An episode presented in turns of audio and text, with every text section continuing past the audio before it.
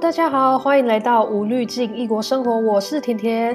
当初会开启这个计划呢，是因为我刚来德国时也遇到了许多挑战与困难。目前居住在德国迈入第六年，希望借由分享过去一路以来的心路历程，能间接鼓励一些刚来到异国生活的你们。或是透过分享异国的生活故事，用无滤镜、没有粉红泡泡的情况下，让大家能更真实与贴近地了解异国生活的酸甜苦辣。此外，我也会定期邀请居住在世界各地的台湾人妻，一同来分享他们的异国生活哦。不啰嗦，我们赶快进入主题吧。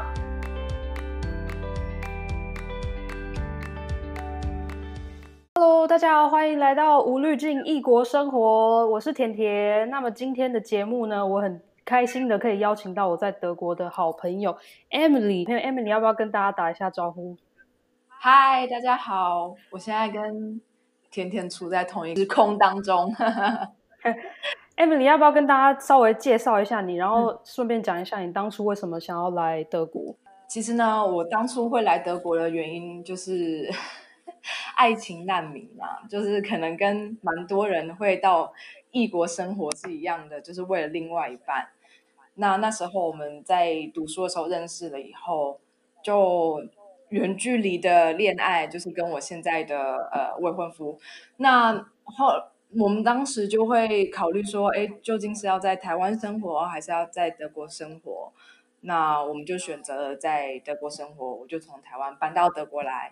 那现在呢，我在德国也进入了第五年，就是生活第五年。然后我的我在这边的工作也三年了，嗯、大概目前的情况是这个样子。那你们当初就是你当初跟你家人讲说，哎，我交了一个德国男朋友的时候，嗯、他们有什么反应吗？哦，那时候我妈妈就很不高兴，尤其是妈妈，因为爸爸平常就是比较内向型的人，就意见不多。嗯、但是我觉得爸爸其实也是很蛮难过的。对，他们就会马上就想到说，嗯、呃，那这样子你就是要离开台湾嘛？那当然啦、啊，事实上就是如此。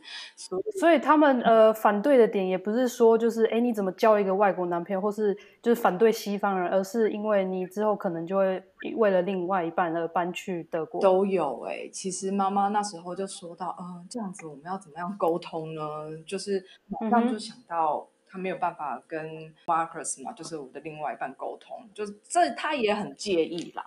那当初就是呃，爸妈是又怎么就是接受，或是你要怎么就是用调试，然后去跟让爸妈就是稍微理解一下，就是你的决定。嗯，呵 呵其实刚开始来的时候，就是一开始决定要来德国生活的时候。完全没有跟爸妈沟通，哎，就是以一个告知的 心态。哦，那时候我觉得我自己也还蛮，现在回想，年轻就是太冲动，就是很冲动。其实我也觉得很蛮后悔的啦，就是没有自没有跟他们好好的谈这件事情，而而是说，哦，我就决定了这样子。然后，那么，那你现在跟家人有就有稍微比较互相比了解，嗯、然后感情就是有比较好一点吗？有，其实现在跟以前是完全不一样的状况。就是在我来这边工作了第呃开始在这边工作了以后，我妈妈她有一个蛮大的转变。其实应该算是真的是要感谢我妈妈，从她开始，她就是呃慢慢的接受这件事情。那他自己有很多内心的调试啊，其实也是因为他先接受了，那我们两个的，我跟家人的关系才慢慢的越来越好。其实到现在，呃，我们八月要结婚了，他们也是非常的祝福。嗯。那我想问一下，就是你刚来德国的时候，就是一开始的一第一年或第二年的时候，有没有在什么像是语言啊、交友、生活适应，或是文化上有没有什么？不适应，或是有没有觉得哪里有些困难？对，一开始来这边的话，当然很多人一定是最冲击的是语言。很多人可能会觉得说，哎，德国人是不是也可以讲英文？我觉得至少在德国不是这样子，因为可能跟我们生活的城市也有关。我们生活是在比较中型，其实英文几乎是行不通啊，但是去超市就是一个大问题，就真的是完全看不懂，他们也不会在另外一个标英文的东西让你看，所以一开始真的是德文让我很头痛啊。那你刚来的时候，你跟 Marcus 是先讲英文？我们那时候都是讲英文，没有错。那边有上语言课，还是你是多久之后才就是会讲德文，就是可以很真的？不需要别人帮助的去，也不需要讲英文的方式来讲。嗯，其实那个时候呢，我在台湾已经学了两年的德文。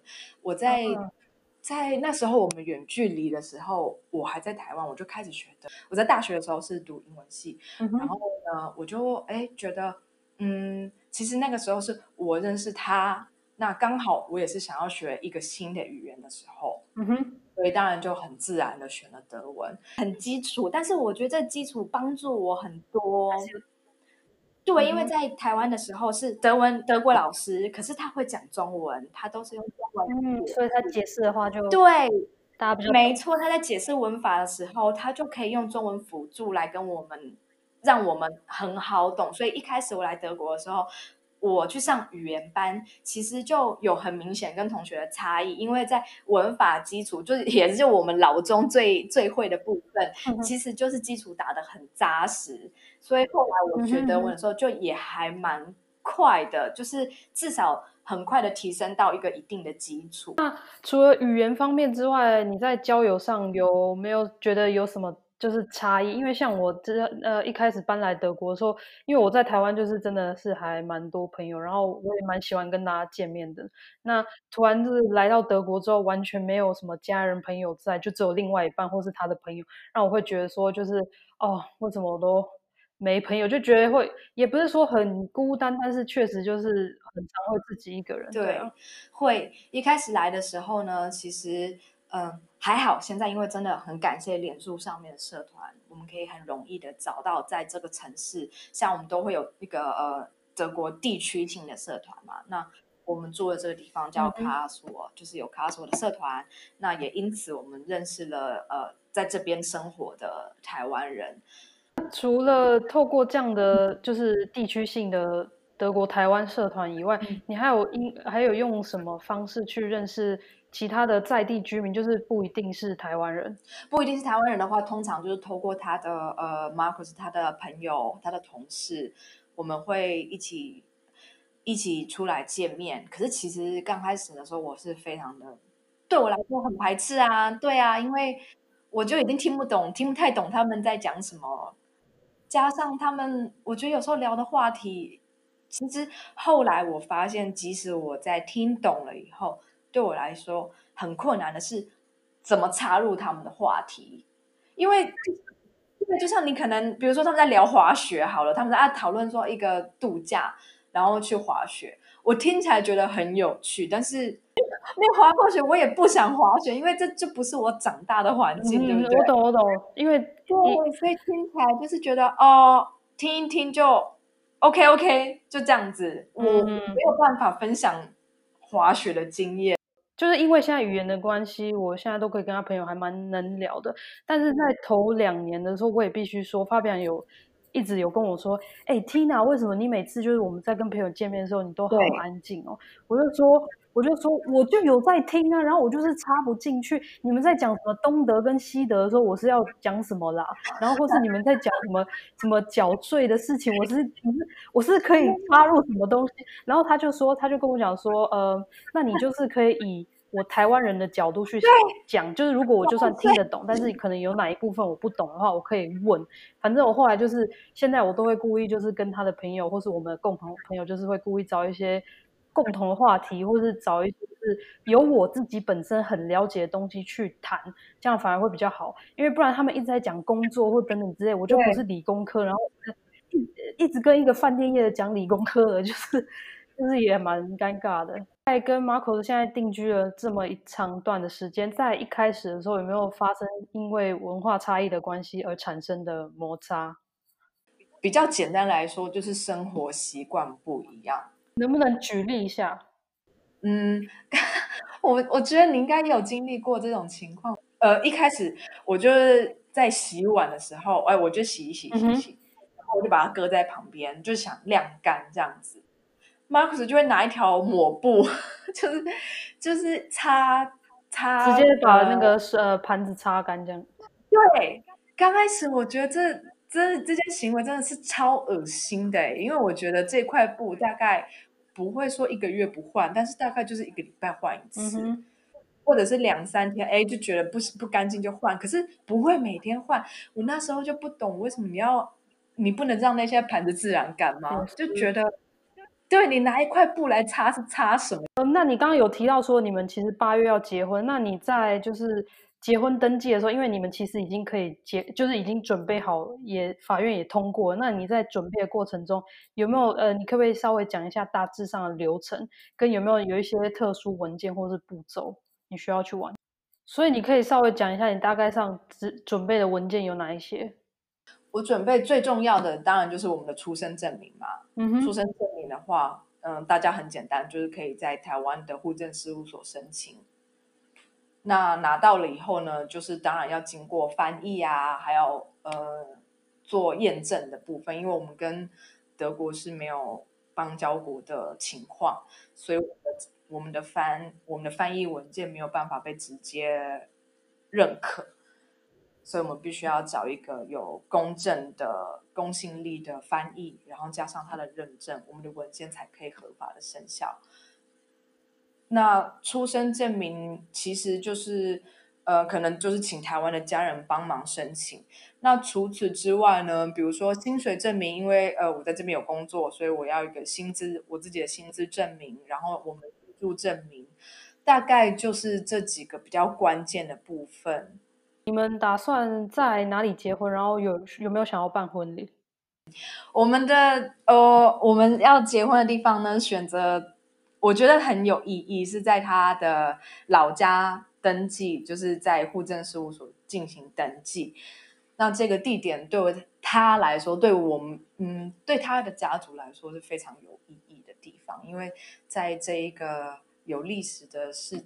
户政事务所这边是他的爷爷奶奶的结婚地点，也是他爸爸妈妈的结婚地点，所以是等于是三代，就是都在这个地方登记结婚这样子。对，那当然今年很可惜，就是因为疫情的影响，我们就取消了原本预计是在八月十五号的婚礼，因为目前。德国，大家都觉得好像第二波的疫情就要发生了，我们就忍痛的把今年就是婚礼取消了。对，那你们就是因为现在德国婚礼取消，然后台湾也许也不知道到底要不要办婚礼，那你双方家长就是德国跟台湾这边，他们对。婚礼上就是对你们取消这个决定，或是对你们的婚礼有没有任何的意见或想法？哦，我觉得他们很失望，不管是我的爸爸妈妈，还有他的爸爸妈妈，其实都很失望，因为他们就是我觉得他们双方都是很期待这件事情，所以现在取消了，他们当然是可以理解，可以知道为什么，当然他们也都是非常明理的人的。现在大家都不希望这件事情会发生什么意外，但是，嗯，我觉得他们其实都是觉得啊，那我们是不是明年要补办啊？但是这都还是开放，我们现在都还没有办法预计到明年的事。那你跟你的公婆就是相处上有什么，就是的关系如何？因为其实我也有听过，当然亚洲就是婆媳关系，大家都是一个觉得很讲很很挑战的话题，但是。但是我也有听过，就是在德国或者在欧美，就是也有很多跟婆媳就是有婆媳问题，所以不知道你跟你的德国公婆的相处上是如何？跟他们其实是相处非常的自在，就我也觉得自己很幸运。就比如说，我有听过说，哦，有人就马上问说，哎，你要不要受洗？就是跟我们一样成为基督徒。然后也有我的另外一个朋友，她的婆婆就跟她说，哎，我希望你可以跟我们。家里面的姓就是从夫姓，跟我们家的姓氏一样。但是，呃，对于我来说，他妈妈其实也真的很希望我可以，就是冠上，就是有有用他们家的姓氏。对，但是这个是在一个很开放，就是很轻松的话题讨论之下，哦，我也觉得 OK，那我就是用。就跟你一样用负性的方式，但是并不是用很强硬的手段说哦，你好像就是应该要怎么样怎么样。所以他们呃，我的公婆是就是很很明理，然后很好沟通的人。其实相处起来，我觉得他们也真的对我很视如己出这样子。那我这样子很好啊，因为我跟我公婆其实相处上也很好，但我虽然两个都已经呃两个离婚很久，但我就每次都要两个都一起见面，但是代表我就是可以收两次礼物也不错。对，然后我最记得是我当初跟我公公第一次见面的时候，那时候我人还在瑞士念书，然后那时候要准备考试，所以其实有点累。那加上我那时候又不懂德文。所以我，我我呃，发表就跟我公公都在讲德文，然后我们就坐在沙发上坐一坐之后，我就睡着了。第一次跟公公见面，然后我就睡着了，然后他们到现在到到现在还是一直在嘲 笑我。